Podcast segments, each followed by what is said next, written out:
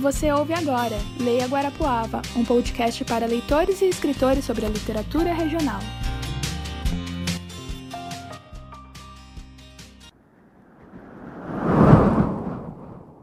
A rajada de vento gelado, apesar de fazer o casal de quero-queros esconder seus bicos na penugem alvinegra, soprou como um bom auguro. Ninguém sairia à rua naquelas condições pouco convidativas, muito menos à noite.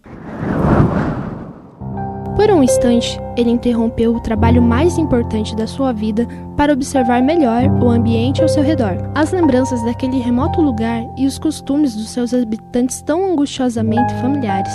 Retirou da cabeça o pequeno chapéu preto, decorado com uma grande pena de ganso, presa a uma fina fita dourada.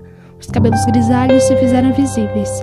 Admirou o esmero notável das largas ruas, das belas casas, dos jardins impecáveis. O cheiro da prosperidade pairava no ar e começava a lhe atacar a rinite. Mal podia acreditar como tudo havia mudado em apenas algumas décadas. Ainda assim, sentia-se um estranho no recanto onde passou inesquecíveis anos de sua vida. Olá, pessoal. Eu sou Rita Elachuk e acabei de ler um trechinho do livro O Sumiço do Hanomag. Oi, gente, eu sou Ana Simitan e o Klaus Pettinger, o escritor desse livro, é o convidado de hoje do nosso podcast.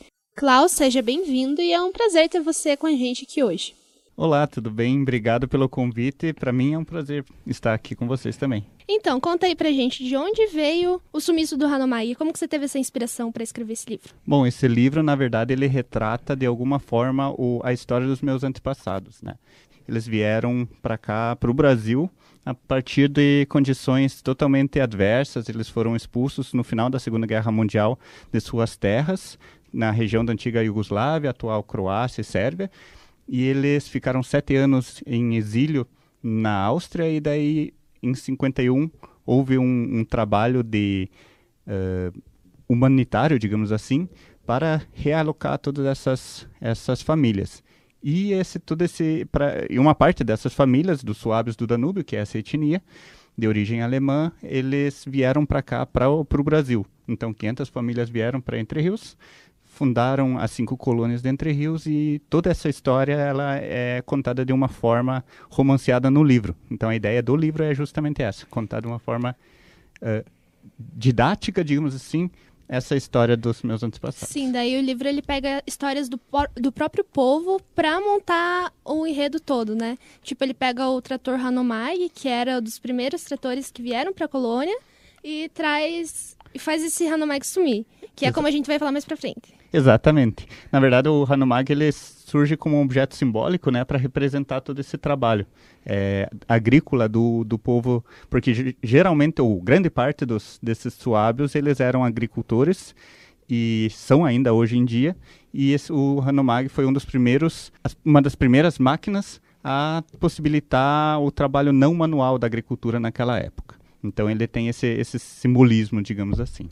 E onde você cresceu? Aqui em Guarapava mesmo, em Entre Rios? Eu nasci em Entre Rios, nasci, vivi lá, estudei, daí fiz faculdade de jornalismo na UEPG, em Ponta Grossa, voltei para Entre Rios, aí trabalhei no Diário de Guarapuava, aqui em Guarapuava, daí trabalhei numa outra empresa em Entre Rios, depois na Cooperativa Agrária, daí me mudei para cá e agora estou tá, na Fundação Cultural uh, Suábio Brasileira, com quem eu fiz essa parceria para escrever o livro. E você percebe muitas diferenças assim entre entre rios e aqui em Guarapuava? Na verdade, há diferenças assim em, em questão do do processo de, de desenvolvimento cultural mesmo, né? Entre Rios, ela se formou, o distrito de Entre Rios, ele se formou em torno dessa história dos suábios, basicamente. Então tem, tem toda essa questão de. E pela questão geográfica mesmo de Entre Rios, e por ter ficado meio isolado, digamos assim, são 30 quilômetros de distância, que até nos anos 70, 80 era basicamente tudo estrada de chão. É então, quase uma outra cidade, é né? Uma outra cidade, exatamente. Então, basicamente, o, era difícil esse contato direto ou diário tal, naquela época, Entre Rios ficou um pouco isolado e isso, de uma forma ou de outra, ajudou a, a manter essa coesão da cultura, né? Hoje em dia uhum. já é bem mais interativo, digamos assim, né? Uhum. Minha esposa, por exemplo, é de Guarapuava e, e, eu sou, sou de Entre Rios, então isso já é bem comum lá e tal, e tem toda essa interação que eu acho que é extremamente saudável também, de qualquer forma. É importante que haja até para o desenvolvimento cultural dos dois lados, digamos assim. Uhum, com certeza. É, eu acho muito legal que no livro é, ele é dividido em cinco partes, né? Isso. E ele alterna o, tanto o espaço em que ele se passa. É, a gente tem passagem na, é, na antiga Iugoslávia, na Áustria, e, e, em tempos diferentes também. Tem na Isso. década de 50, tem em 2016. Uhum. E bem interessante que retrata bem a, é, a história da guerra e de como que, como que foi tudo, né? Isso. A ideia do livro era essa, porque o eu tinha duas opções: ou contar de forma cronológica toda a história, ou fazer um, esse mix entre passado e presente. E eu achei que a parte cronológica, por mais que às vezes facilite o entendimento e tudo mais, ele pode ficar maçante, né? Ter quase 300 páginas e tudo mais. Então, para deixar a história um pouco mais interativa e tudo nesse sentido, eu escrevi um, um capítulo sempre no passado, basicamente, e um no presente. No passado, no pre... o tempo verbal é sempre passado, né? Uhum. Mas o, o, o espaço-tempo, como você falou, é, ele está alternado assim até, até acontecer os spoilers.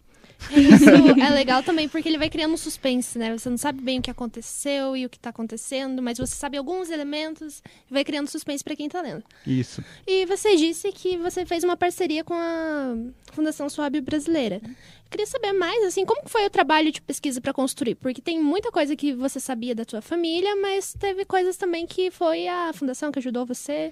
Isso, na verdade a parceria, ela é, é são vários aspectos, né, nessa parceria, porque a, a, Fundação Cultural, ela é composta também pelo, pelo Museu Histórico de Entre Rios, pelo rádio e tudo mais, e também pela revista de Entre Rios, que é escrita em alemão. E eu escrevo, já escrevo para ela há uns 10 anos, mais ou menos, eu já tinha uma boa noção da história dos suaves. Mas para escrever o livro, eu dediquei quase um ano assim em pesquisas para me aprofundar nesses detalhes, porque a ideia do livro é que ele seja didático também, sabe? Que ele não seja apenas um livro publicado, que ele possa ser aproveitado em sala de aula, tudo mais, para que as crianças, tanto de quem nunca ouviu falar dos suábios do Danúbio, quanto da própria nova geração dos suábios entendam tudo o que aconteceu para que essa história não se perca e que se dê valor a, a tudo que os antepassados passaram, nesse sentido que, que o livro foi escrito também. Quanto ao processo de criação, como que foi a narrativa? Você tinha já estruturado na sua mente ou você, conforme você vai escrevendo, você pensa, ah, eu posso acrescentar isso, ah, seria legal se uhum. acontecesse tal coisa? Como que... Na verdade, eu fiz as duas coisas. Eu comecei pelo modo prático, digamos assim, de ir escrevendo e vendo o que vai dar. Uhum. Aí eu escrevi o primeiro capítulo, digamos assim, melhor dizendo, a primeira parte, primeiras 50 páginas, e eu percebi que eu estava me perdendo. Então eu comecei a pesquisar um pouco mais. Eu li três livros sobre como escrever livros e romances, basicamente, né? E nisso eu consegui ver que tem muitos autores que estruturam os livros. Fazem, no mínimo, um esqueleto para estruturar. Uhum. E aí eu descobri que a J.K. Rowling, né, do Harry Potter, ela acaba... Ela tem uma estrutura que ela jogava no na própria parede do, da sala, do escritório dela, enfim. Toda a estrutura da, da história para ela chegar no final certinho que ela tinha planejado. Então ela já tinha o começo, meio fim, mas ela não sabia, ainda não tinha como chegar nela. Para ela não se perder. Tipo... Para não se perder, uhum. exatamente. E para não, por exemplo, detalhes que ela queria, quisesse deixar para o próximo livro e tudo mais, isso não se misturasse ou não fosse dito antes. Então todos esses detalhes foi importante. E daí eu consegui, a partir disso, eu perdi, entre aspas, investi, digamos assim, dois, três, quatro dias nisso. Eu estava de férias e daí com cabeça fresca eu fiz uma planilha de Excel mesmo e fui colocando em quadrantes de acordo com, com cada personagem, que, que cada personagem ia fazer em cada parte do livro. Aí, uhum. se eu chegasse para escrever duas semanas depois, eu não precisava ler de novo o que eu já tinha escrito, porque era basicamente seguir a pauta, digamos assim. E naquela parte vai vai, ser, vai acontecer isso. Daí depois, no final, naquela parte, daí foi. Eu, eu sabia que ia continuar daquela forma, que o tal personagem ia fazer, precisava fazer aquela parte para que ligasse com outro momento que aconteceu ou já aconteceu no, no futuro, no, no passado. Então é bem mais fácil de escrever e eu podia escolher. Ah, vou escrever agora mais a parte do passado, mais a parte do presente, porque às vezes você tá mais apaixonado por essa parte ou mais por aquela parte. Então tem toda essa, essa jogadinha, digamos assim. Você montou na parede também as paradas ou você. na verdade, eu não, eu fiz tudo no computador. Eu sou, na verdade, é, tem gente que gosta de, do visual e do, de escrever à mão, né? Mas eu fiz no computador primeiro que a minha letra de jornalista é horrível. letra de médico. letra de médico, exatamente. Entendo. Na verdade, assim, daí eu escrevi basicamente o, um roteiro para cada personagem, o começo, meio e fim da vida deles até aquele momento. São dos cinco principais personagens, basicamente, são quase 25 personagens que aparecem, né? E no final ele. E depois eu escrevi a estrutura pros, desses cinco principais também em quadrantes, assim, e imprimi. Daí então eu tinha impresso uma parte, porque de repente eu, eu também esquecia. Que que tá? O, o Schwab agora tinha olhos azuis ou, ou verdes? daí, assim, detalhes que depois no final do livro você já não lembra mais exatamente, porque a não ser que você voltasse para ler. E eu não, não queria perder tempo porque eu só estava escrevendo aos finais de semana. Né? Então, se, pra, só para manter esse, o ritmo de escrita, eu fazia dessa forma. E eu, eu, eu recomendo, assim, eu acho que é bem interessante. Não, não tem esse negócio, ah, não vou revelar meu segredo. Eu acho que é. Eu achei a melhor forma. Assim. Porque evita de você se perder nos detalhes, né? Porque você nunca pensa logo no início, tipo, em todos os detalhes. Não. Você pode se perder em, em um outro. Muita coisa. Inclusive a parte da Kate, que tem muita coisa no começo que é injetada dela, assim, de, injetada que eu digo que aparecem trechos dela no, no eu tive eu tive a sacada de fazer colocar depois, sabe? De fazer algumas coisas da Kate no começo ali para dar a impressão de uma coisa que, enfim, não vou contar. Sem mas exatamente, mas para indução de leitura, indução do entendimento do leitor, que são jogadas para deixar o, o, ritmo de leitura um pouco mais mais prático, mais mais envolvente, digamos assim. E depois que você terminou o livro, quanto tempo você levou para Não, esse livro tá acabado mesmo. É, essa parte foi uma das mais difíceis, assim, porque eu escrevi, terminei ele porque eu tinha prazo para entregar para a fundação. Então a gente tinha um contrato lá e tal, então eu tinha prazo para entregar e eu me esforcei para cumprir o prazo. Atrasei uma semana só. Mas no, no final, quando eu terminei, justamente por ter escrito muita coisa muito rápido, assim, os últimos, eu lembro que foi agosto, setembro, nessa época de 2017, ele foi muito, muito rápido, assim, eu não tinha mais noção se eu tinha escrito uma coisa boa ou não, porque foi, é muita pressão, muita coisa acontecendo ao mesmo tempo tal. Eu tive medo de ler, de reler o livro e falar, putz, não tá bom esse negócio. Isso não vai servir nem pra, pra colocar peso de, de porta, assim. E daí eu deixei um, um, amigo ler, o Christian, que leu, deu uma lida assim, demorou um mês só pra ler. ele, ele, leu numa viagem ainda, coitado, perdeu todo o tempo de voo que ele tinha, ele, ele leu e tal. E daí ele, ele falou, ó, oh, terminei de ler o, o livro e tal. E eu super ansioso pra saber, tá, e daí? Não, depois conversamos. Eu falei, putz, pronto. Putz, depois conversamos ainda. É, é não, né? Tudo bem. Aí eu lembro até hoje que ele foi lá e, e me explicou uma manhã inteira o que que que, que ele tinha achado, mas ele tinha gostado do livro. O ponto principal é que ele gostou. Daí eu já me senti melhor, mas ainda estava angustiado. Daí a gente mandou para revisão e tal, uh, lá para Curitiba, um pessoal que revisou. E, e, daí sim, quando passou pela análise crítica, assim, profissional mesmo, e o rapaz disse que o livro era bom mesmo, aí você começa a acreditar. nossa, ufa, que bom. Exatamente. Mas mesmo assim, ainda revisei mais até. Isso foi em dezembro de 2017. A gente lançou ele em agosto de 2018. Então, então até maio eu fiquei ainda naquela de ler, reler, reler, reler, e mesmo assim tem, tem errinhos assim que, que passaram por mim, pelos revisores, por outros leitores. Então é difícil, é, é trabalhoso. É, o processo de escrita, você disse que foi de um ano, mais ou menos? Isso, na verdade, sete meses. Eu escrevi uhum. ele e que me ajudou foi justamente esse esquema que eu fiz, mas eles são foi de março, escrevendo mesmo, que eu sentei para escrever, basicamente foi março até setembro, começo de outubro de 2017. Escrevendo basicamente só os finais de semana. Aí eu tive um mês de férias, mas usei desse mês inteiro, devo ter usado uns 15 dias no máximo para escrever, o resto a gente quer tirar férias. Então, foi pelas minhas contas uns 100 dias úteis para escrever escrever. Dá uhum. uns três, três páginas por dia, acho. E como você lidava, tipo, com um bloqueio criativo, assim, quando você sentava para escrever e não saía? Também. É, não saía, não saía. Bloqueio criativo. Procrastinação é bem pior que bloqueio criativo. isso, é, isso é fato. Eu comecei a escrever adoidado a partir de agosto, porque eu tinha que entregar em Então eu sabia, ó, eu tenho oito finais de semana para terminar. Então, às vezes, eu ficava. Ficava uns 10, 15 minutos assim na frente, pensando, tá, vou por ali, vou por aqui, vou por aqui, o que, que eu vou fazer? Daí eu começava. Teve alguns, alguns capítulos que eu fui, escrevi meia página, apaguei tudo e comecei de novo. Mas, em geral, você vai a partir daquele aquele fio e, e vai embora. O negócio é, é escrever. Para mim, pelo menos, ajuda muito comer bem antes, tomar um café bem forte. Coca não adianta nada, mas eu gosto por causa da, das calorias. Mas refrigerante. Comer as comidas lá do livro. Tem, tem knacker, tem o, a, a própria. Tem, tem ali a tábua de frios, né? Que, que aparece no meio também. Então tem muitas coisas gostosas ali do livro que conta essa parte gastronômica. Que é um pouco do que você come também. Isso ajuda também bastante. A minha esposa também é daí. A minha esposa é mais na vibe fit, assim. Daí ela fazia umas tapioca com crepioca, com, com, com creme de amendoim, não sei o que e tal. E pior que isso ajuda também. Naqueles, uma coisa que realmente ajuda é aquelas nozinhas, assim, nós, nós pocã, é, amendoim, essas ah. coisas são boas também. Porque mata a fome, não precisa comer muito. Então, e, a dica do Klaus é comer amendoim, noz pecan, coisas assim. E aí você escreve, tem tua energia. Exatamente. Sucesso. A ideia é, na verdade, assim, pra mim, pelo menos, né? Ir comendo, comendo, comendo e, e, tomando bastante líquido, que ajuda bastante. Mas, assim, o que eu quis dizer com isso é com o estômago cheio e café vai-se embora, sabe? E você tinha uma rotina, assim? Você escrevia um pouco todo dia? Como que você se organizava? No... À noite eu não, nem me atrevia a escrever, porque eu não, não tenho, depois de um dia inteiro de trabalho, minha criatividade vai, vai-se embora. E eu sempre pegava, assim, dormia bem, pra mim é dormir bastante mesmo.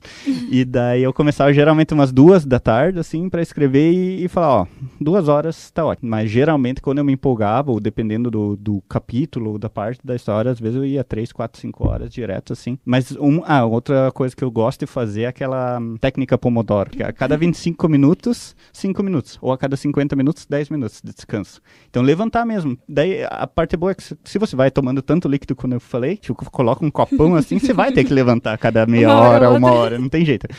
E, uh, e faz uma diferença enorme. Às vezes você está empacado num, numa parte ali, você vai, descansa 5 minutos, 10 minutos, pensa em outra coisa. Quando você volta, de repente, ah, lógico, vamos, continua por aqui e vai-se embora. A gente falou bastante da tua, do, do, financiamento, do contrato, mas como foi, assim, quais foram os custos, você pode contar pra gente, o custo para um livro, quais são as dificuldades na hora uhum. de conseguir alguém para financiar esse livro? É, essa parte eu acho que no Brasil é a parte mais difícil, né, de, de conseguir financiar um livro, de ser um autor independente, ou quando você é autor uh, por editora, daí você tem uma, uma redução, ou tem algumas restrições também, então é, é é difícil escolher o que, que você, por qual caminho ir. Eu acho que esse caminho, que na verdade não é nem, nem independente nem por editora, que a gente escreveu o livro pela Lei Rouanet, porque ela se encaixa, o projeto do livro se encaixa perfeitamente no, na, no propósito da Fundação Cultural, que é preservar e difundir a cultura suave. Então foi, foi aprovado o projeto e tudo mais, e a gente fez um, um projeto nesse sentido. Aí a gente dividiu os custos do autor, é, os custos da impressão, os custos da diagramação enfim, cada, cada processo tinha um custo. No final, o livro custou mais ou menos 25 reais por, por exemplar. Esse é um, um custo, assim, que daí se você for vender por 38, não sobra muita coisa, né? Mas é mais ou menos o que a média que a gente, a gente teve. Lógico, dá para economizar um pouco, talvez, em impressão, dá para economizar em outras coisas e tal, mas é, foi, foi o que a gente conseguiu naquela, naquela época. É, até que a Sanji Palkizuki mandou uma pergunta assim: É difícil seguir com a carreira de escritor independente? Quais são as vantagens e desvantagens? Sandy, obrigado por mandar pergunta. Obrigado, um Sandy. Abraço pro Júnior. Vamos cantar aqui. Boa, boa torneio aí pra vocês. É, então, o independente. Na verdade, assim, a, a, vantagem que eu acho é que você tem total liberdade para criar teu texto de acordo com você achar melhor. Isso é também, eu acho que depende muito do que você se propõe a fazer. Se você pretende atingir um público grande, uma massa, não adianta você escrever coisas que não sejam para massa. O meu livro, ele é mais, mais pro lado pop mesmo, estilo Dan Brown e tal. Não não qualidade Dan Brown, mas estilo Dan Brown, assim e tal. Eu falei que era, eu falei que era! eu falei que parecia muito Código da Vinci, assim, de colocar obras de arte, colocar monumentos históricos, colocar um suspense. Eu falei, eu tava certo. é inegável, na verdade. Eu sou, sou bem fã do Dan Brown, assim, nesse sentido, porque ele, ele tem essa questão de falar de coisas reais, né? Parte histórica e cultural real, e coloca toda a parte mística, até a parte da. Spoiler de novo. É, tem, tem algumas outras partes que daí são místicas e tal, que, que não são reais. Mas o, tem uma influência grande do Dan Brown, e daí se você escreve para um, um público nesse sentido, né? De... Só que é engraçado, porque o, o Christian, que leu primeiro, ele falou, nossa, mas tem influência até do... Tem até influência do Tolkien e tudo mais. Falei, nunca li Tolkien. então, não sei.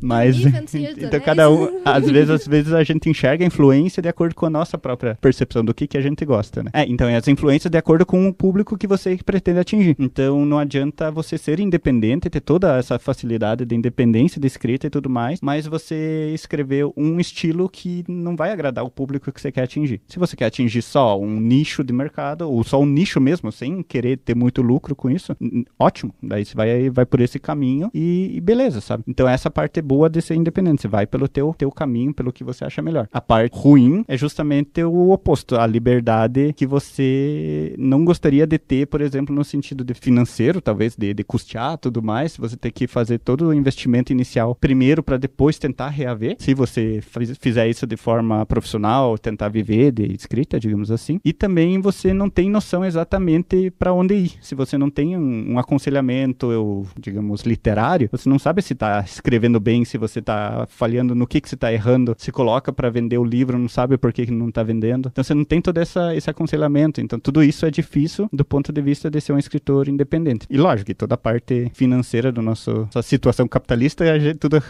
gira em torno disso, não tem muito como fugir. E você já escreveu outras coisas além de matérias e do livro? Você já escreveu contos de publicação online? Na verdade, assim? eu sou. Eu gosto do romance, sabe? Eu já escrevi contos para brincar mesmo. para brincar em termos literários, tentar coisas novas, tentar coisas diferentes. Já escrevi vários textos nesse sentido, de, mas daí eu também não, não vou além das cinco páginas e tal. Então não chega a ser um conto mesmo, mas. E nunca publiquei. Então, na verdade, eu gosto. Conto para mim é mais para brincadeira, para. Aí eu misturo todo tipo de, de literatura, de todo tipo de coisa e deixo, deixo vazar. Vazar a, a imaginação voar, né? Digamos assim. Mas eu, eu gosto mesmo de, de escrever romance. Só que o romance tem a, o limitador que ou você escreve até o final ou você não, não, não tem o, nada, né? Você não tem a, o meio termo. Então é, é, é complicado nesse sentido também. Mas eu, eu gosto dessa, dessa. Na literatura eu gosto de escrever romance mesmo. E quem sabe um dia eu escreva mais contos, que é bem mais fácil. Por, no, do ponto de vista de quantidade de páginas e tudo mais. Por outro lado, você tem que saber ser coeso, que talvez não seja o meu caso.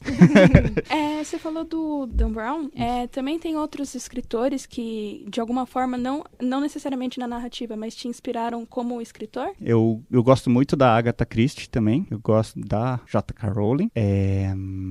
Olha, um sorriso nos lábios da Sou Potterhead demais.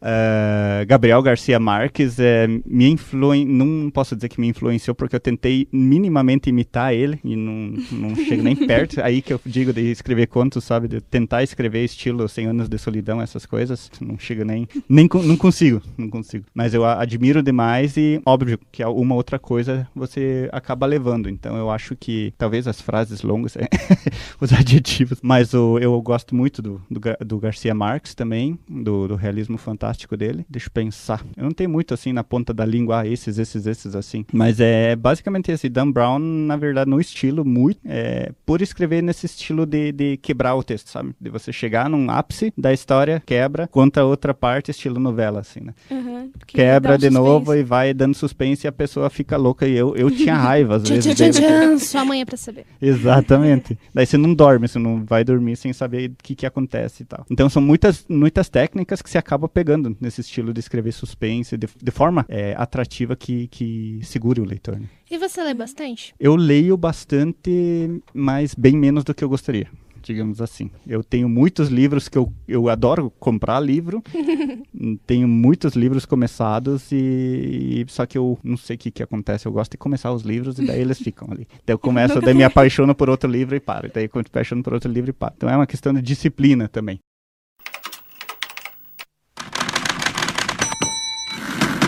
Então vamos continuar aqui o nosso podcast e vamos falar sobre o livro propriamente. O livro foi lançado em 2 de agosto de 2018. É um livro que tem 273 páginas. 273 páginas. Aí no final ele tem um Tá glossário, no final ele tem um glossário interativo. Aí tem um caça-palavras que a É um, é um caça-palavras justamente com o intuito de ajudar, porque tem muitas palavras e expressões em alemão. então, ele, a- ele- você ia perguntar isso, né, provavelmente. Tá, pode perguntar. Não pode falar, é isso aí. As em alemão. Exatamente, porque não, ninguém é obrigado a entender alemão, né? E, e a Agatha Christie faz muito isso, mas com o francês, aí você se, eu percebi que você se perde às vezes com, com algumas expressões idiomáticas e tudo mais que ela usa. Eu não quis que isso acontecesse com os leitores, então no final do livro, se você não entende nada ou não tá entendendo mais, volta lá que tem um, um glossário, só que daí você pode brincar com ele, fazer um caça-palavras ou basicamente só procurar as respostas. Nossa, gente, que escritor amorzinho. Ele até colocou umas coisas lá para os leitores brincarem. No... E aprender alemão ainda por cima. Olha só, leitores bilíngues. Isso. Então, Klaus, você pode ler sua passagem favorita do livro? Posso sim, deixa eu só achar. Ahn, deixa eu ver se, se fica bom dessa, dessa forma. Porque teoricamente teria que, que contextualizar um pouco, né? Mas basicamente o policial ele estava junto com os dois investigadores, que são os dois adolescentes, e daí eles acabaram de descobrir uma parte importante do, do mistério. Aí ele tá assim no livro. A dupla dos, de adolescentes comemorou o fato de o policial ter voltado a si. Sem perder mais tempo, Schützenjagd, que é o policial, deu partida na viatura, ligou as sirenes e saiu em disparada pelas avenidas calmas da Colônia Vitória. Atenção todas as viaturas, repito, atenção todas as viaturas. Daí, está maluco, Schützenjagd? Nós só temos uma viatura aqui entre rios e é justamente a que o senhor está dirigindo no momento, senhor. Interrompeu uma voz masculina do outro lado do rádio. Deixa eu me sentir um policial de filme de aventura ao menos uma vez na vida. Ok, copiado, Schützenjagd. Prossiga. Schützenjagd revirou os olhos, suspirou profundamente e continuou. Temos um suspeito do caso Hanomapa. O tome... Daí é spoiler. Daí pula essa parte. Daí... Dararara. Atenção todas as viaturas, o suspeito é altamente perigoso. Parecia desarmado, mas não me surpreenderia se estiver carregando um lança-granadas em seu caminhão. Lança-granadas, ok, copiado. Verificar todos os hotéis, motéis, pousadas e Airbnb de Entre Rios e cercanias. Airbnb, ok, copiado. Mantenha-me informado sobre qualquer coisa. Qualquer coisa, entendido? Entendido, senhor. Só mais uma pergunta, senhor. Pergunte, soldado. O senhor vai entrar ou vai continuar parado em frente ao destacamento com os faróis e o giroflex da viatura ligados na minha cara, senhor? Já chegou o lanche? Faz cinco minutos, senhor. Ok, câmbio, desligo. É bem divertido, né? Umas partes ele mistura o suspense com, Com comédia. com comédia. Extremamente hollywoodiano esse policial. Totalmente, é o sonho dele. Era o sonho dele ter um é- xerife na, como chefe e ser o xerife, né?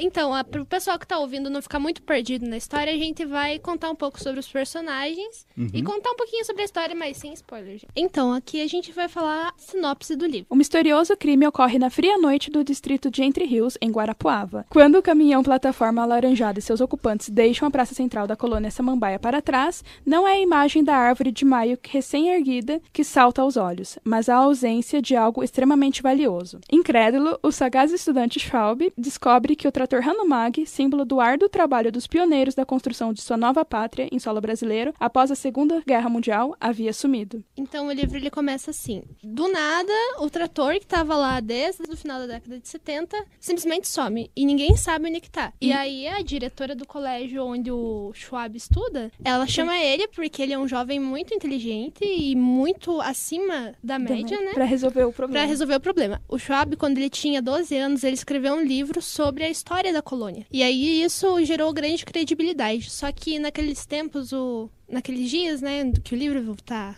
se passando, o Schwab ele tava meio tristinho porque ele levou um fora da menina. Um fora não, né? Ela meio que. É o fora. Ah! Daí ele ficou assim meio, ai, por que isso acontece comigo e tal. E aí, quando a diretora chamou ele, perguntaram, né? Ai, o que, que você já fez? Ele, não sei o que, que eu fiz.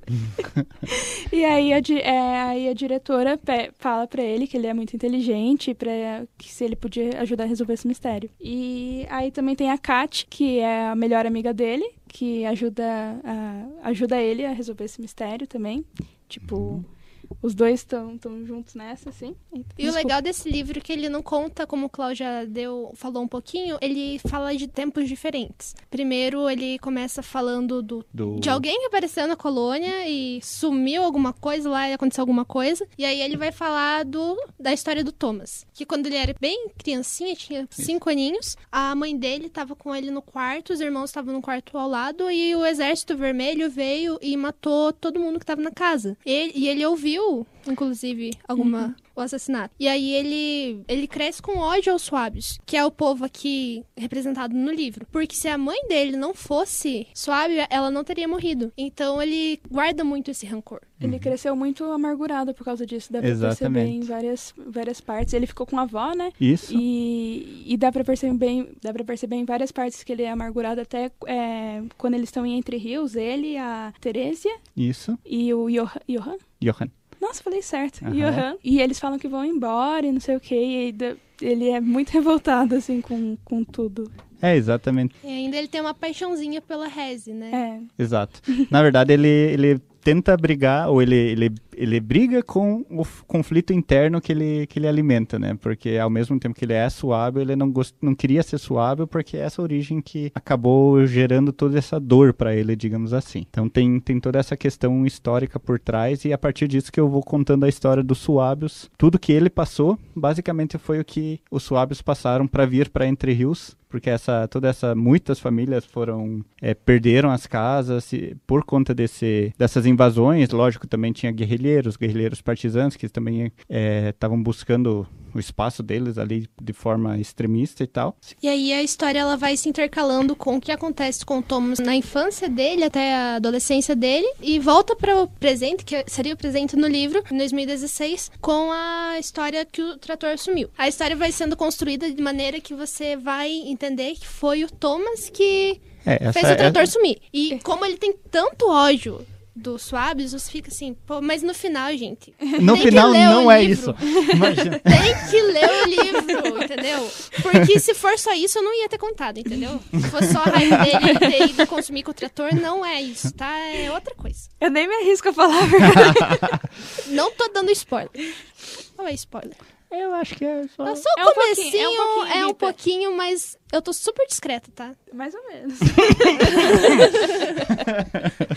Ah, Cláudia, você tava falando que os nomes eles têm trocadilhos. Pode falar um pouco mais sobre isso? Sim, o, na verdade o, o Schwab, na verdade seria uma corruptela de, de, de suábios, né, que são os Schw- Schwaben, então os Schwaben são suábios em alemão, então o Schwabi seria como se fosse um suabinho, assim, um sabiozinho.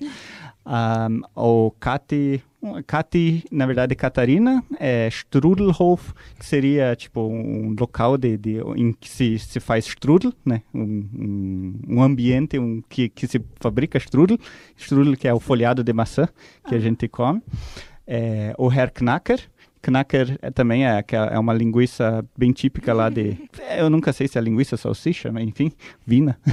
mas é o que é feito, fabricado lá em Entre Rios, que o pessoal vende lá, basicamente. Tem aqui para comprar também. É, digamos o que mais A tem. Angela.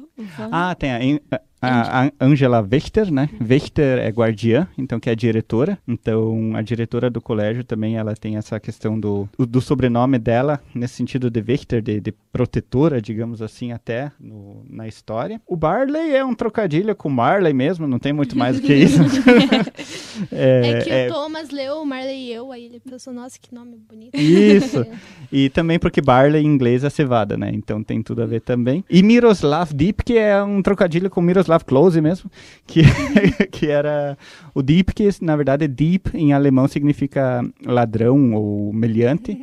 Então Deep que é mais só para deixar o nome mais serve para origem dele. E tem outros nomes também que ah, a ideia também dos nomes, uh, sobrenomes, uh, tem tem fora Strudelhof, tem também Sterz, que é outra comida, outra comida típica da Áustria, na verdade, que eles trouxeram para cá. São vários, tem a Schnitzel, então, Frau na verdade é senhora, né? Então senhora Schnitzel, da Schnitzel é, é outra comida típica que é, o, é carne suína empanada. Então tem, tem todas essas, essas questões que eu usei o, o, os personagens para dar destaque à culinária, que é uma parte da cultura do suave. A história se passa lá na colônia, com elementos da colônia. Bom, tem alguma história paralela a essa lá na colônia que rolou algo do tipo, assim, que sumiu alguma coisa? Não, na verdade não, não teve nenhuma inspiração nesse sentido.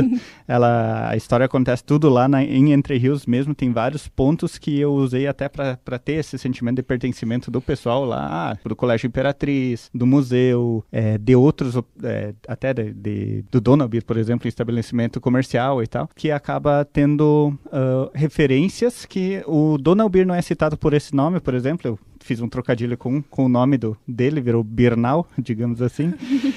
E, e assim por diante. Então tem, tem várias referências, e mas história mesmo, o, o, teve algumas brincadeirinhas assim com o Hanumak que foram, que aconteceram, sabe? Por exemplo, já ele, volta e meia, ele é, é tirado dali para pintar e tudo mais, e eles já deixaram uma vez escondido ele por uns dois dias a mais e falaram que ele foi roubado. E daí de, de noite colocaram de volta, assim, e, e daí todo mundo, ué, mas não tinha sido roubado, tá? Então, isso já aconteceu, é tá? bem fácil roubar o trator. é, tem umas boas duas, três toneladas ali, mesmo sem motor, é, não é a coisa mais fácil. Então, os personagens, esses que a gente falou, eles são fruto de. são alguma pessoa que você conhece, o jeito deles se. Personalidade. Na verdade, os, os dois nomes, né? Philip, que é o Schwab, o Schwab é o apelido do Philip, e a Kate, que é a Catarina, eles são baseados nos meus avós maternos, né? Então, Felipe e, e Catarina, meu avô já falecido, minha avó tá com 91 anos. Então, é o livro é realmente em homenagem a eles, tem a dedicatória no começo do livro, né? Aos dois. Então, a eles e eles representando justamente os pioneiros de Entre Rios. Os personagens em si não tem muito a ver com eles. É, a personalidade dos personagens e tudo mais. Eu peguei, na verdade, algumas coisas que eu adorava no meu avô, algumas coisas que eu admiro na minha avó, algumas coisas que de pessoas que você gosta em torno, e você vai fazendo um mix. Então tem muitas pessoas que falam, ah, isso você, é, você se baseou em mim, né? Eu falo, ah, algumas partes, né? tipo, a parte ruim me baseia em você. tipo, modesta você, mas... assim, tem, tem, lógico, a gente vai, você se baseia em pessoas que você conhece, é difícil ser tão criativo assim pra não, até o Garcia Marques se baseou na avó dele para fazer os 100 anos de solidão. Então, é difícil você ou bisavó, né? Nem lembro. Então é difícil você fazer dessa forma totalmente criativo. É, nesse caso é, foi assim que eu fiz. Ah, eu não acabei falando, mas o livro ele é todo bonitinho. Ele tem, um, tem ilustrações, tem o um desenho de um mapa uhum. no livro, que é um mapa que vai estar tá bem presente na história. Uhum. E tem várias, várias ilustrações dos personagens, assim, de lugares também. É, essa parte é legal porque são 25 ilustrações, ou seja, são 25 páginas a menos para ler. você lê mais rápido. E o, o mapa é interessante porque a ideia do mapa era justamente esse, que você pudesse ler o livro e acompanhando pelo mapa a, as descobertas dos, dos personagens. Então o mapa a gente teve uma dificuldade para imprimir, porque o miolo seria impresso só em PB, e a gente conseguiu fazer o mapa colorido ainda e tal, lógico que tem outro custo e tudo, mas eles conseguiram fazer toda essa, sei lá, digamos, logística de, de gráfica para a gente conseguir colocar um mapa colorido dentro também. Então o mapa tem todos esses aspectos, tem várias vários elementos que se você bate o olho você não entende nada, mas enquanto você vai lendo o livro você vai entendendo. E essas ilustrações são da Mariana Ilustra. Isso, mas é, é a marca dela isso. A Mariana Ilustra que, nossa, ela foi incrível na, na na elaboração das. Ela, ela captou perfeitamente as, o que eu tinha pensado. E também o estilo dela casou bem certinho. É um estilo para o público infanto-juvenil, mas também que é interessante para o público adulto. E foi muito legal o, o, traço dela, a arte dela é, é muito jóia também. Não, eu também queria também reforçar o, o projeto gráfico do, do Roberto Nixaik, da, da Minds Design Editorial, que eles fizeram. Ele que fez a capa a partir de uma foto minha. Lógico que o, a lua, ela não estava na, na, foto dessa forma, ele fez o Photoshop, a lua tava um pouco mais para cá, mas enfim. Mas a capa ficou incrível, aquela capa que se bate, se fala, não tem ideia aqui que eu vou colocar na capa. Ele fez a, a capa assim, mandou para mim, ah, bom, eu, é só uma é só uma ideia. Ele mandou, falei, perfeito, não preciso fazer mais nada. Então, show de bola. E a revisão também ortográfica da toda a letra, que eu queria ressaltar também que do pessoal de, de Curitiba, da Ana Mira, que eu achei incrível também toda essa, essa revisão da, da Ana e, e, e que, que ajudou nessa, nessa correção que foi fundamental também. E a impressão da gráfica positiva de Cascavel. Muito obrigado aos nossos parceiros. Momento publicidade. Momento publicidade. Se quiserem patrocinar o nosso Leia Guarapuava aqui, vocês estão convidadíssimos. convidadíssimos. Exatamente. Todo mundo que vende livro, que revisa livro, que mexe com livro, tá convidado. Convidadíssimo. Uhum.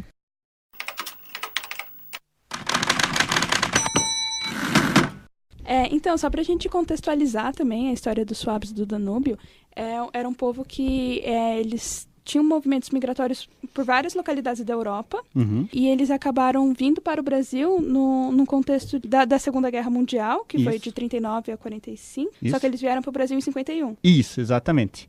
Resumindo, ele, em, na, no século XVIII, eles viviam na região do sul da, da Alemanha, onde hoje é, é o estado de Baden-Württemberg e a região da Baviera. Uhum. Eles em, em Ulm, naquela região. É uma cidade. Dali eles desceram pelo rio, o o, Império Austro-Húngaro venceu uma guerra centenária contra o Império Otomano e reaveu uma área gigantesca no sudeste europeu, que é hoje a, a parte da, da, que era antiga Iugoslávia, Croácia, Sérvia, aquela região, e Romênia. E eles precisavam habitar aquela região. E eles fizeram todo um processo muito bem organizado, por sinal, tem até hoje documentos relacionados praticamente uma reforma agrária daquela forma, com documentos e o pessoal descia pelo rio Danúbio, que atravessa 10 países hoje em dia, pelo rio Danúbio em, em, em jangadas chamadas Ulmerschachtel, que seriam as caixas de Ulm, e a partir disso eles desciam, iam até Viena e dali eles desciam aquela, até aquela região. E a partir ali eles se assentaram. E eles ficaram ali por várias gerações, tiveram vários, várias dificuldades, isso eu vou contar um pouco melhor no próximo livro, que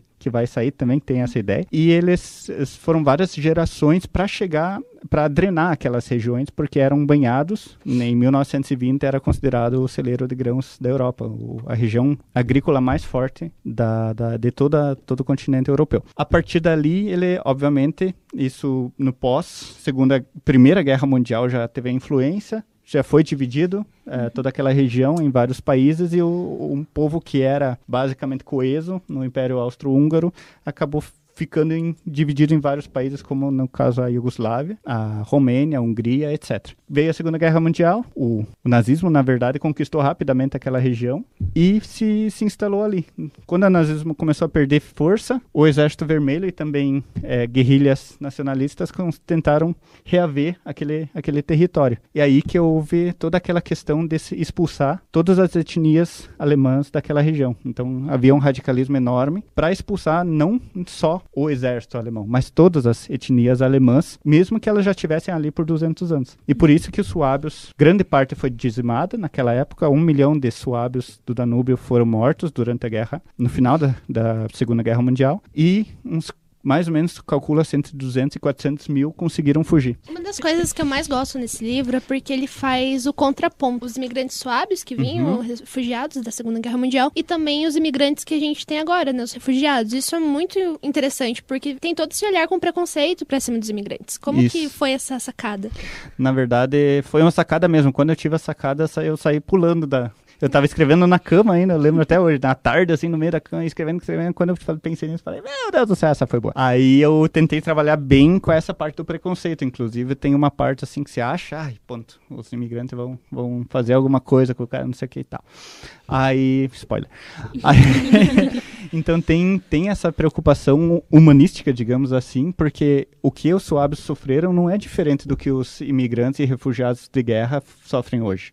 É basicamente a mesma coisa. Então, o que o pessoal na Áustria teve que, imagina, eles também tiveram que se adaptar. Eles viviam lá no tranquilo, no pós-guerra também, com um monte de racionamento e tudo mais, e ainda tiveram que receber famílias que eles nunca tinham ouvido falar, nem suas propriedades, e daí basicamente assim, colocaram para trabalhar porque e o pessoal almoçava e jantava com eles. Basicamente era isso. Muitos viviam duas, três pessoas, quatro pessoas num quarto só por sete anos. Então não tinha onde colocar. Era muita gente, era o do o, a Áustria tinha o dobro de pessoas da sua própria população em imigrantes. E é basicamente o que o problema que se tem hoje na Europa também com a Síria. Em 2016 era um, era um absurdo, um fluxo de um milhão de pessoas por mês entrando na, pela Baviera, ali na, na região da Alemanha, e o pessoal não sabia exatamente o que fazer. Hoje em dia se tem uma política um pouco mais organizada e tal, mas ainda é bem complicado essa questão. Depende muito da política do país, alguns mais restritos, outros menos, e, e é difícil. É fácil falar, do, do ponto de vista humanitário, ótimo, tem que, tem que receber todo mundo. Mas daí, se você tem Na que prática. receber do, de uma hora para outra, como é que você se porta, né? Então, eu acho que, que tem que ser visto com muita, muito carinho essa, essa, essa, essa situação, porque é uma dificuldade enorme que a gente sempre teve, os processos migratórios no, no mundo inteiro sempre aconteceram, só que quando acontece na Europa, que tem um destaque maior, todo mundo fica sabendo, né? Na África tem o tempo todo êxodos enormes e tal, e, e é difícil a gente ter essa, essa percepção. Então, é importante a gente jogar luz sobre, sobre essa questão humanitária também, para que se tenha atenção também com essas pessoas que basicamente não têm culpa nenhuma, tem que perdem basicamente tudo é, por conta de dois, três, quatro líderes gananciosos.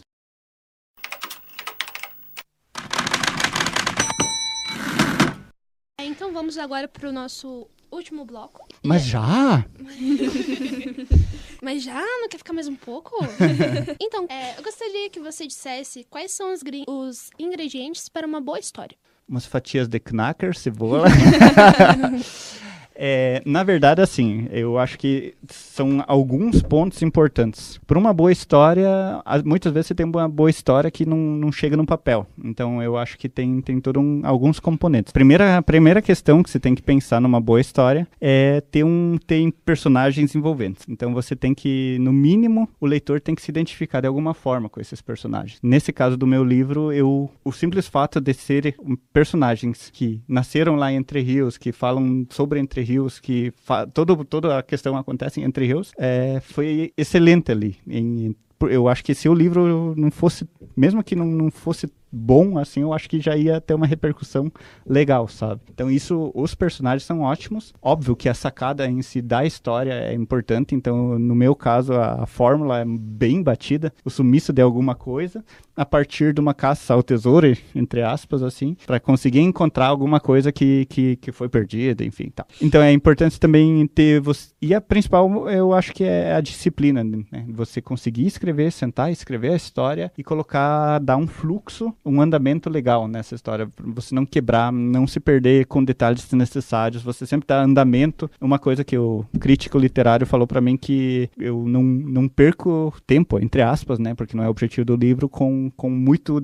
descrevendo paisagens e tal. Como é um livro de aventura, o que tem o tempo todo é aventura no livro. Então, se o livro é de aventura, você vai nessa. Se, se eu, então, tem que ter um ritmo é, de acordo com a proposta do livro. É, qual que foi o feedback que você recebeu dos leitores? Teve algum comentário que te marcou, assim, do, sobre o livro? Teve alguns, assim, de... Esses dias mesmo. É, o feedback foi muito bom, assim, eu, eu assim, no começo eu, eu até falar, eu achava que o pessoal tava falando bem, assim, por, ah, por, por gente boa, sabe? Ah, me conhecem e tal, e não querem criticar e tal, e vão falando. Mas daí o pessoal aqui de Guarapuava, que não me conhecia, também começou a falar bem e tal. Então foi, foi surpreendente. Por meu primeiro livro, tinha várias coisas que, que eu achava, que eu ainda acho que pode melhorar e tal. Mas um comentário muito legal que eu achei, que foi agora, no, antes do Dia dos Pais, eu tava comprando presente do, pro meu pai, assim, aí chegou um, um rapaz, não sei, deve ter uns, ele me disse a idade, acho que 10 e 12 anos, dois,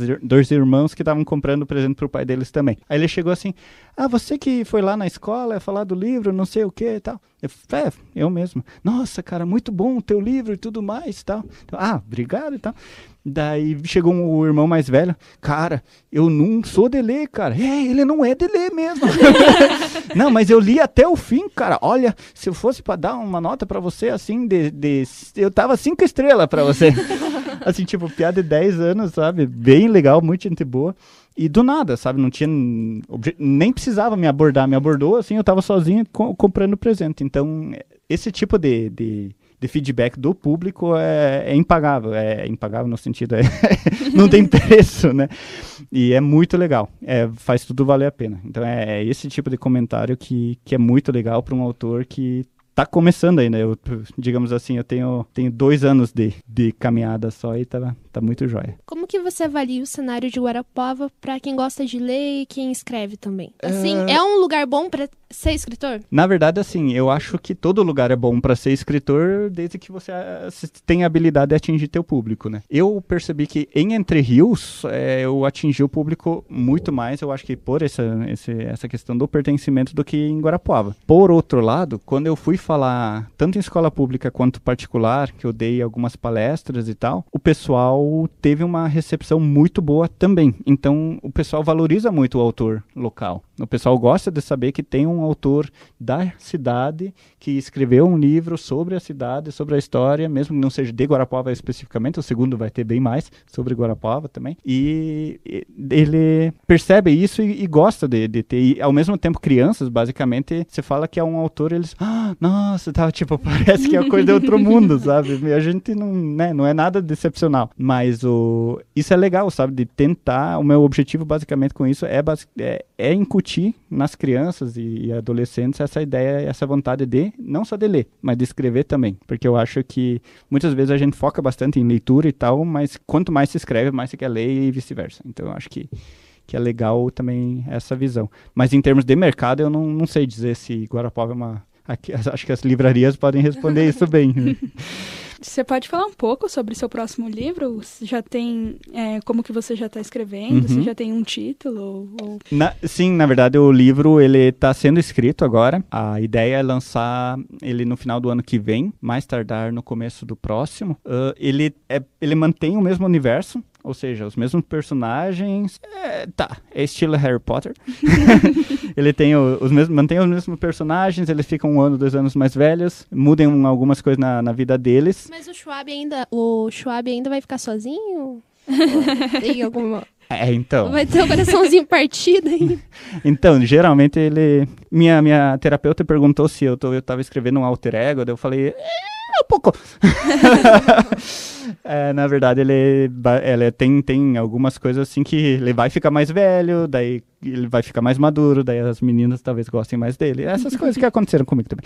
Aí, se tem cara de piar muito, daí não dá certo, enfim. E daí, você, daí a história, ela tem um contexto completamente diferente. A história, ela é, também acontece em Entre Rios, só que ela conta justamente como eu falei, nessa época do século XVIII, o passado vai falar um pouco mais dessa parte, que é um pouco desconhecida também, e depois ela vai focar.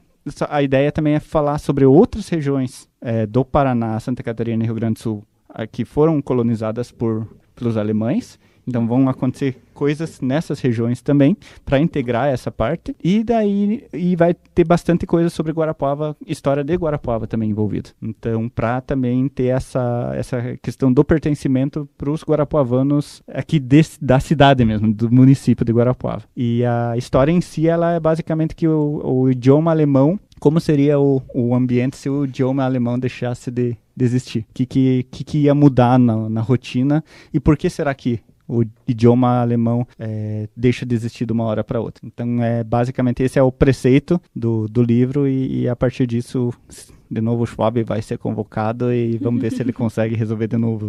E o sumiço do Hanomai, você comentou que tem intenção de traduzir ele para o alemão. Como que tá? Em que pé tá essa tradução? Então, a tradução ela tá adiantada já. A ideia é tentar lançar esse ano ainda a versão em alemão, justamente pro para os pioneiros de Entre Rios poderem ler também. Então, muitos nasceram lá, né, no, na antiga pátria que eles falam. Então, muitos não sabem falar português até hoje muito bem. E tem alguns que tentaram ler em português português e, e, tiveram dificuldades e tal. E eu lembro até hoje, no dia que eu fui anunciar para eles que, que eu tava lançando o livro, eles perguntaram, mas tá em alemão ou em português? Eu falei, em português, né? Desculpa, é meu primeiro livro, calma. calma Aí eles falaram, ah, não, então a gente espera a tradução. e daí tá vindo a tradução. Agora, um ano depois eu consegui, a gente tá conseguindo traduzir e é, vai ser um, um marco também interessante pro, pro sumiço do Hanuman. E assim, então a gente tá chegando ao final desse nosso segundo podcast. E eu queria que você fizesse uma propaganda do seu livro, onde o pessoal pode comprar, que valor tá. Olha, o sumiço do Hanuman. Bom, o livro O Sumiço do Hanuman, ele está em vários pontos de venda, aqui de Guarapuava e Entre Rios também. Foi uma das primeiras coisas que eu, que eu pensei, o livro precisa estar tá disponível. Então, em Guarapuava, ele está na livra, aqui na livraria do Chaim, ela, ele está à venda. Tem na livraria do, na página também, no shopping, na banca do Henrique, são os pontos de venda em Guarapuava. Em Entre Rios, ele está à venda em tudo que é lugar, tá vendo até na padaria. É um dos pontos de venda que mais vendeu, inclusive, porque passa muita gente de fora. Então tá no Bazar de Artesanatos, no Museu do Histórico de Entre Rios, na Padaria Vitória, na Papier House, no Donald Beer e comigo diretamente também. Não, tenho a minha página no Face, é, Klaus Pettinger, e tem também a Klaus com K e Pettinger com dois T. E tem a página do Osumiso, Osumiko, do Hanomak, né, no, no Face também. E no Instagram também tem Klaus Pettinger. A, a partir dali dá para entrar em contato comigo e, e, e comprar. Tem também no, no, no, Irati, no Anila, tem na, no Girassol, em, em Palmeira. Eu deixei espalhado por, ah, no aeroporto Afonso Pena, eu deixei vários pontos ali, ali, troca de livro e tal, não tem mais, já trocaram, venderam, pegaram, colocaram para vender na internet. Mas é, pior que é verdade. Enfim, essas coisas acontecem. Mas tem vários pontos para comprar o livro. O custo do livro é 38 reais e ele, em, em, em, geral, né, na, em alguns lugares é um pouco mais, um pouco menos, mas é o preço de venda dele. Então, Klaus, quero te agradecer mais uma vez pela sua disponibilidade, por vir aqui falar com a gente. E que conselhos você dá para quem quer começar a escrever? Eu que agradeço pela oportunidade, foi muito legal, muito gostoso. Esse ambiente acadêmico é uma é muito bom, descontraído, mais leve e tal. Tenho saudades, às vezes, de, desses momentos, fora a parte das provas. Ah, o conselho que, para quem, em algumas palavras apenas, foco, é, determinação, coaching.